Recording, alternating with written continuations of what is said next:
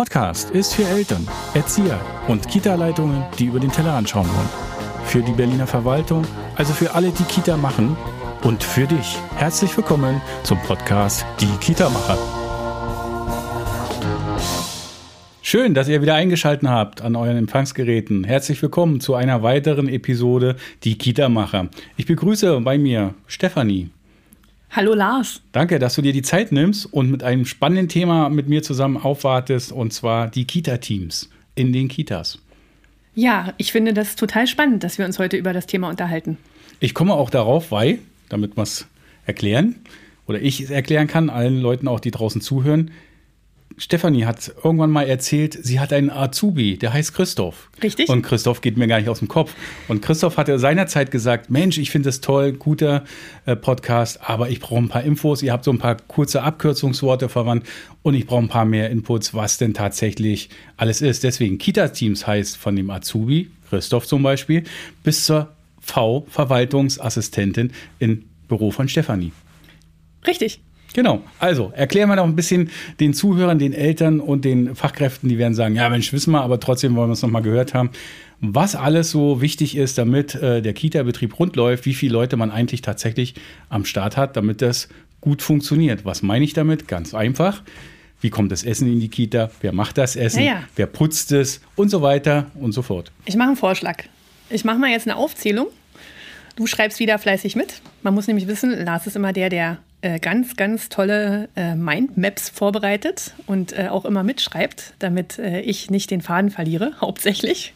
Also danke an der Stelle nochmal. Okay, ich zähle jetzt auf. Also, ich krieg's aber nicht in alphabetischer Reihenfolge hin. Also, ähm, klar, so Schlagworte wie Azubi, Quereinsteiger, multiprofessionelle Teams, Reinigungskräfte, Verwaltungsfachangestellte, ähm, Kita-Leitungen, Pädagogen, äh, Fachkräfte mit besonderen pädagogischen äh, fällt mir jetzt nicht ein. Fähigkeiten, mit Fähigkeiten, besonderen, besonderen ja. Fähigkeiten, besonderen Genau, Ausbildungsschwerpunkten. und dann sind sozusagen, also man unterscheidet ja pädagogisches und nicht pädagogisches Personal ganz klassisch. Und dann sind wir natürlich bei Caterern, da sind wir bei Fachberatungen, da sind wir bei Sprachförderkräften und da sind wir bei. dem Geschäftsführer. Ach so, Kita. stimmt. Oh ja, ich gehöre ja auch irgendwo damit rein. Du, Du hast gehörst völlig auch in das recht. Kita-Team, genau. Du hast völlig recht. Gehört eigentlich der Rechtsanwalt und der Steuerberater auch dazu? Also äh, bei unserem Zehnjährigen war mein Steuerberater mit da, also kann ich die Frage definitiv mit Ja beantworten. Er war mit im Kita, äh, voll im Kita Zehnjährigen äh, dabei.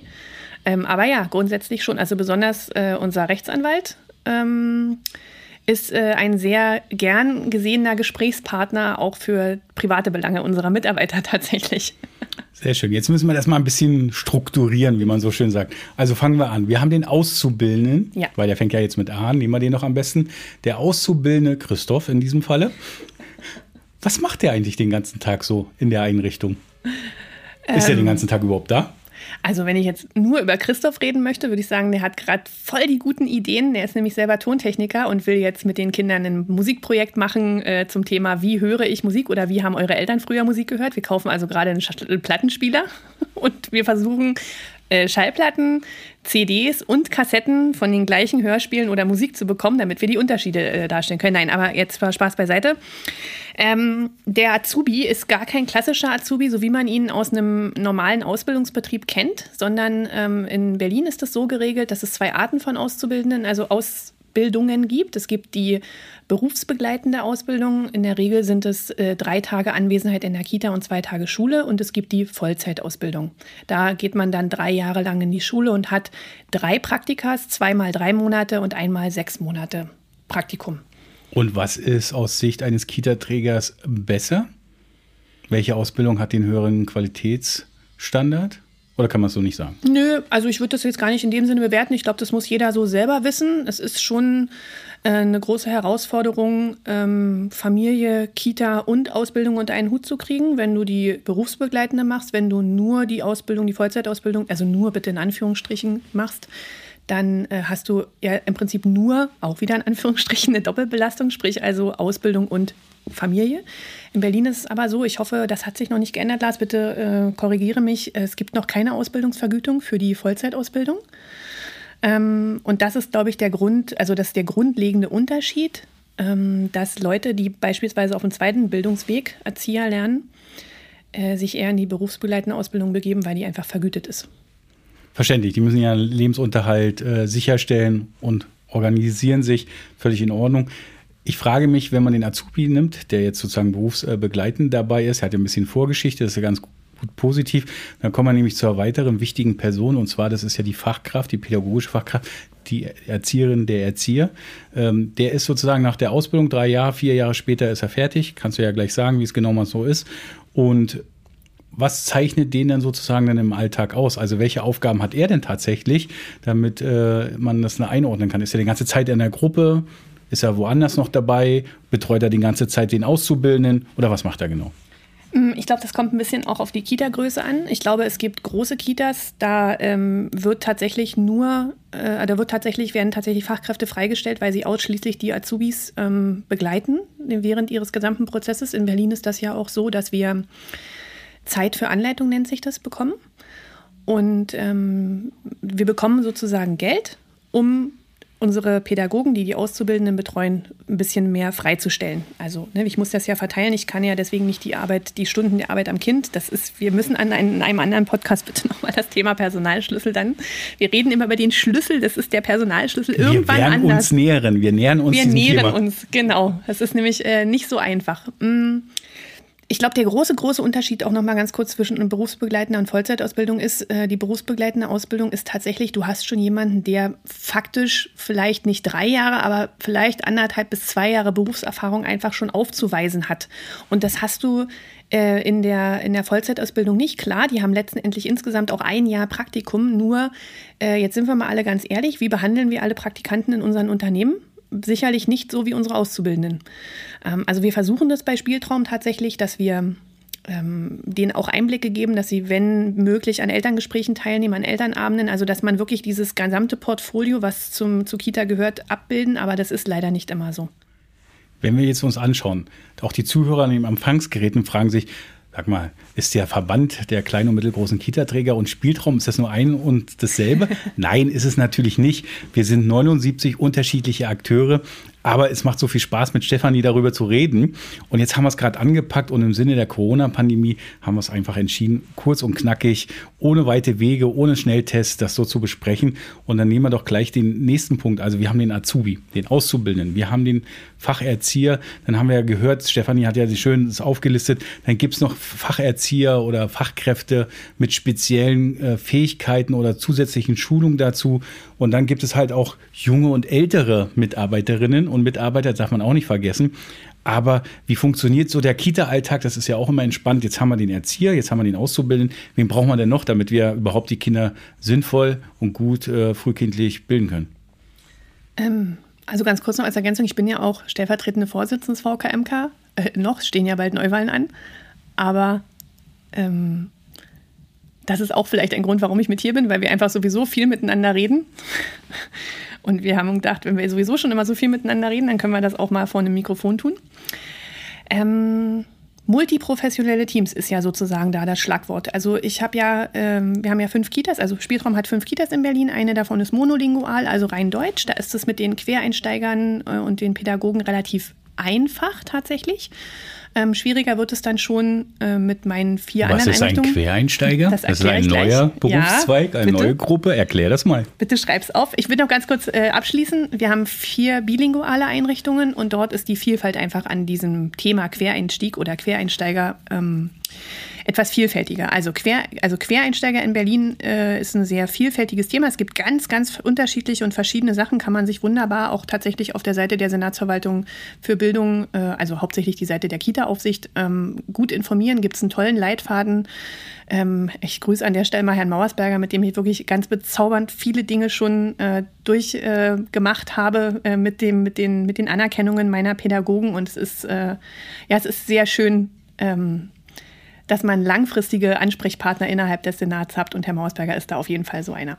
Na, das ist aber ein dicker Blumenstrauß. Da wird sich der Hörer, Herr Mausberger, sicherlich freuen in der Senatsverwaltung. Genau, wir müssen ihm einen Link schicken. Ähm, okay, ähm, also Azubis sind Quereinsteiger. Es hat einfach was damit zu tun, da sind wir wieder bei dem alten Thema. Wir nähern uns ja dem Personalschlüssel. Ich darf halt eine bestimmte Quote an Quereinsteigern nur innerhalb meiner Kita auf dem Personalschlüssel angerechnet haben. Punkt. Ähm, ich habe ja jetzt, habe ich ja gerade gesagt, durch die bilingualen Kitas habe ich ja eine relativ große Vielfalt von äh, Pädagogen, die auch aus dem Ausland kommen und nicht immer, also die haben entweder Ausbildungsberufe gemacht oder die haben auch Studien, also ein Studium abgeschlossen.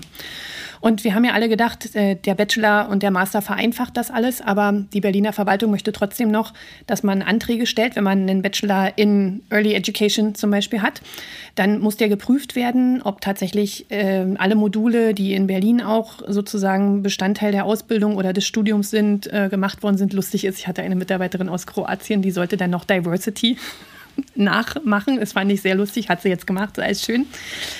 Das heißt, in der Regel bekommen die dann ihre vorläufige Anerkennung zum Beispiel. Äh, das sind dann, es ist wirklich schwierig. Äh, verwandte Berufsgruppen gibt es. Es gibt ähm, im Gleichstellungsprozess, also sind auch schon wieder Fachbegriffe, die kann ich nicht erklären. Das kann man sich wirklich äh, äh angucken.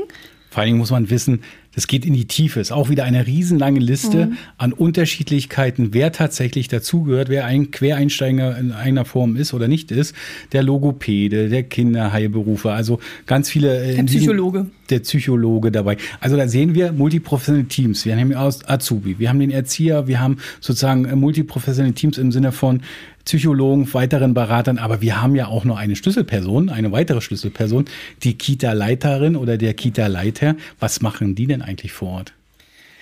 Ähm, ich glaube, das ist auch wieder von Kita-Größe abhängig. Also ich habe ja kleine Kitas, äh, vier kleine und eine etwas größere Kita. Und äh, in, der, in den kleinen Kitas sind die Kita-Leitungen natürlich nicht freigestellt. Das heißt, sie arbeiten eigentlich hauptberuflich am Kind als normaler Erzieher, sage ich jetzt mal und sind halt für einen bestimmten Stundenanzahlsatz freigestellt, um, um zu leiten. Und leiten bedeutet im Prinzip ganz viel organisatorische Sachen mit den Mitarbeitern wie Urlaubspläne, Zeiterfassung etc. pp, aber auch natürlich ähm, Koordination der gesamten Teams in, in dem Bereich Pädagogik, ne? also sprich das zu überwachen, dass das Berliner Bildungsprogramm auch gut umgesetzt wird, ähm, eine gute Begleitung zu machen etc. pp. Und die Kita-Leitung, die nicht freigestellt ist in der kleinen Einrichtung, schafft sie das organisatorisch? Und was, wie findet sie das, wenn sie nicht am Kind ist? Gibt es nämlich da nicht noch eine Brücke dazu? dass man so vielleicht eine Entlastung schaffen sollte? Genau, ich habe natürlich jetzt nur die Sachen aufgezählt, die meine Kita-Leitungen machen müssen, einfach weil wir den Schritt schon vor einer Weile gegangen sind, den ja unter anderem auch der VKMK fordert, der auch, finde ich, weiterhin richtig und wichtig ist, dass äh, Kita-Leitungen von Verwaltungsaufgaben äh, freigestellt werden. Das heißt, ich persönlich war schon von vor zwölf Jahren, als wir angefangen haben, der Meinung, dass äh, die Pädagogen und die Kita sich in so einer kleinen rosanen Blase befinden soll und eigentlich relativ wenig mit Geld zu tun haben soll. Ähm, das heißt nicht, dass sie das nicht können, aber ich finde, wenn man sich streitet, dann streitet man sich ganz oft wegen Geld, besonders auch mit Eltern in Mahnungen und so weiter. Und ich finde, so etwas gehört nicht in die Kita. Das heißt, wir haben von Anfang an ähm, Verwaltungskräfte gehabt, die Verwaltung, die verwaltet haben und die sozusagen diesen ganzen nicht-pädagogischen Bereich, also wirklich dieses ähm, ISBJ-Portal, ich ich weiß überhaupt nicht, was dahinter steht zwischen diesen, hinter diesen vier Buchstaben, aber es ist das Portal, wo wir unsere Kita-Gutscheine registrieren und wo wir unsere Mitarbeiter ähm, auch registrieren. Nennen wir es einfach umgangssprachlich, dass jeder äh, nachvollziehen kann. Die Kommunikationsplattform, eine Art Datenbank zwischen den einzelnen Kita-Trägern und der Senatsverwaltung. Ja, eine Schnittstelle. Jugend. Eine sogenannte Schnittstelle. Sehr schön. Und ähm, also das machen tatsächlich unsere Verwaltungsmitarbeiter. Ähm, das gesamte Prozedere zu äh, Antragsverfahren, Quereinstieg machen unsere Verwaltungsmitarbeiter. Die gesamte Kinderverwaltung, hauptsächlich Kommunikation mit Eltern zu Verwaltungsthemen, nicht zu organisatorischen Themen, sondern Verwaltungsthemen machen unsere Verwaltungsmitarbeiter, Vertragswesen. Also die Liste kann ich jetzt unendlich fortführen, aber wir versuchen tatsächlich pädagogische auch dort von nicht pädagogischen Themen weitestgehend zu trennen. Und ja, es ist tatsächlich immer schwierig, besonders in den äh, Wintermonaten, wo wir ja viel auch mit Krankheiten zu kämpfen haben, mit kranken Mitarbeitern. Da ist immer wieder dieser Spagat, den unsere Kita-Leitungen, die nicht freigestellt sind, treffen müssen. Nehme ich mich jetzt raus und ich weiß, dadurch ist der Personalschlüssel noch bescheidener und meine Mitarbeiter oder meine Kolleginnen und Kollegen sind noch mehr belastet. Also diesen Spagat müssen sie halt regelmäßig dann auch machen. Das ist nicht immer einfach. Also Azubi, Erzieherin, Kita-Leiterin, verwaltungsunterstützende Mitarbeiter, Verwaltungsassistenz, Verwaltungsmitarbeiter, all dieses Spektrum. Und wie kommt jetzt meine Eingangsfrage nochmal in Erinnerung gerufen? Wie kommt das Essen auf den Tisch? Na, ähm, es, gibt, äh, es gibt Kitas, die kochen selber. Äh, lucky you, dass ihr es geschafft habt, schöne Räumlichkeiten zu finden, in denen ihr eine eigene Küche habt. Habe ich bisher noch nicht geschafft. Tatsächlich ist so ein kleiner Wehmutstropfen. Das ist so ein bisschen so wie so eine Wunde, die du da aufreißt. Aber wir haben trotzdem zwei verschiedene Caterer in unseren verschiedenen Einrichtungen, sind auf unterschiedliche Weise mit beiden sehr zufrieden. Ja, der Caterer kommt dann halt in der Regel so irgendwie gegen halb elf, bringt das Essen in die Kita und äh, ja, fährt dann wieder. Okay, also das heißt, ich habe verstanden. Also es gibt äh, sozusagen externe Dienstleister, die unterstützen und helfen, was jetzt die Versorgung mit äh, Lebensmitteln angeht und Essen angeht. Und gleichzeitig gibt es aber natürlich bei uns auch im Verband ganz viele, die haben eine eigene Küche in den eigenen Einrichtungen und gehört auch zu deren pädagogischen Angebot an die Eltern sozusagen ähm, gesundes Ernähren, gesundes Essen selber zubereiten, miterleben können und die Küche dazu haben. Das heißt, da sind sozusagen Küchenfachkräfte, Küchenhelfer. Du hast in, du hast in der Regel einen Koch und du hast die Küchenhilfe und dann gibt es, ich wusste nicht, dass es sowas gibt, aber es gibt dann tatsächlich Schälhilfen. Genau. Fand ich unglaublich Schäl. interessant. Ob die auch äh, systemrelevant sind? Wahrscheinlich. Aber um zurückzukommen auf die Ebene, was alles noch dazugehört. Wir haben jetzt auch noch den Garten gegebenenfalls draußen. Ja, dann bräuchte man wahrscheinlich auch Gärtner. Ich brauche Leute, die uns, äh, die mich, ähm, die mir die Bäume schneiden, weil wenn mir die Äste auf die Kinderköpfe fallen, ist das sicherlich auch nicht so hübsch. Ähm, dann, äh, ja, äh, jahreszeitabhängig muss der Garten halt gepflegt werden. Also ganz viele Leute gehören dazu, um sozusagen eine Wohlfühloase für die Jüngsten zu schaffen, für die Kinder, die da hinkommen, ein multiprofessionelles Team von ganz vielen einzelnen Personen, die dazugehören. Jetzt gucken wir gar nichts äh, beide mal kurz nach vorne und ein bisschen irritiert, aber es macht gar nichts. Wir müssen die Uhr nämlich im Auge behalten, weil wir haben uns immer vorgenommen, wir wollen draußen die Zuhörer nicht allzu sehr langweilen mit Fachtermini, sondern der Spannungsbogen soll gehalten werden. Deswegen Kita-Teams sind relevant, sind wichtig. Jetzt haben wir den ersten Einblick gemacht und was lernen wir wieder daraus, Stefanie? Wir lernen daraus, dass wir eine Gruppe vergessen haben und das sind die Facherzieher. Darf ich die noch kurz erwähnen? Selbstverständlich. Wir haben also Facharzieher für Integration, wir haben Facharzieher für Sprache, wir haben Facharzieher für Psychomotorik, es gibt auch mittlerweile Facharzieher für Naturpädagogik zum Beispiel. Ich möchte aber gerne trotzdem noch eine ganz andere Berufsgruppe äh, mit hineinnehmen, weil gerne. der Senat hat nämlich uns auch noch die Möglichkeit gegeben, eine ganz andere Form von Quereinsteigern zu nehmen, nämlich aus tatsächlich komplett anderen Berufsgruppen, die gar nichts mit Pädagogik zu tun haben. Wir zum Beispiel haben ja unser Dreieck, wir haben ja die Schlagwörter naturnahe Stadterziehung, Interkulturalität und Partizipation. Und in der naturnahen Stadterziehung möchten wir ja gerne immer raus. Und ähm, wir haben uns jetzt tatsächlich einen ganz netten Italiener eingestellt, der ähm, so Naturpädagogik sozusagen studiert hat, Umwelt, Technik, äh, was auch immer, hat in Italien ganz lange, ist mit Schul- und Kita-Kindern durch die Gegend gezogen und macht das jetzt äh, auf Deutsch, Englisch und Italienisch mit unseren Kita-Kindern.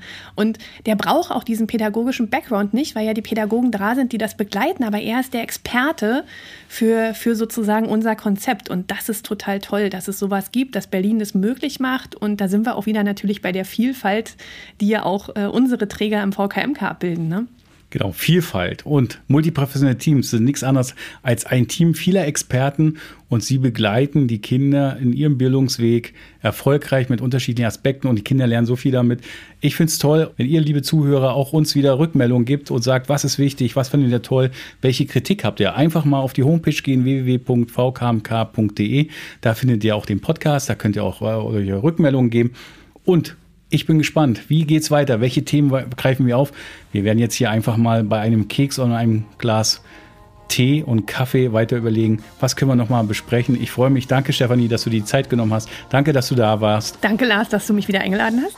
Und danke, dass du mich fast nicht zu Wort kommen lassen hast, sagt Stefanie beim Abschied. Das ist auch wichtig. Also schön, dass du da warst. Ich freue mich. Bis auf bald.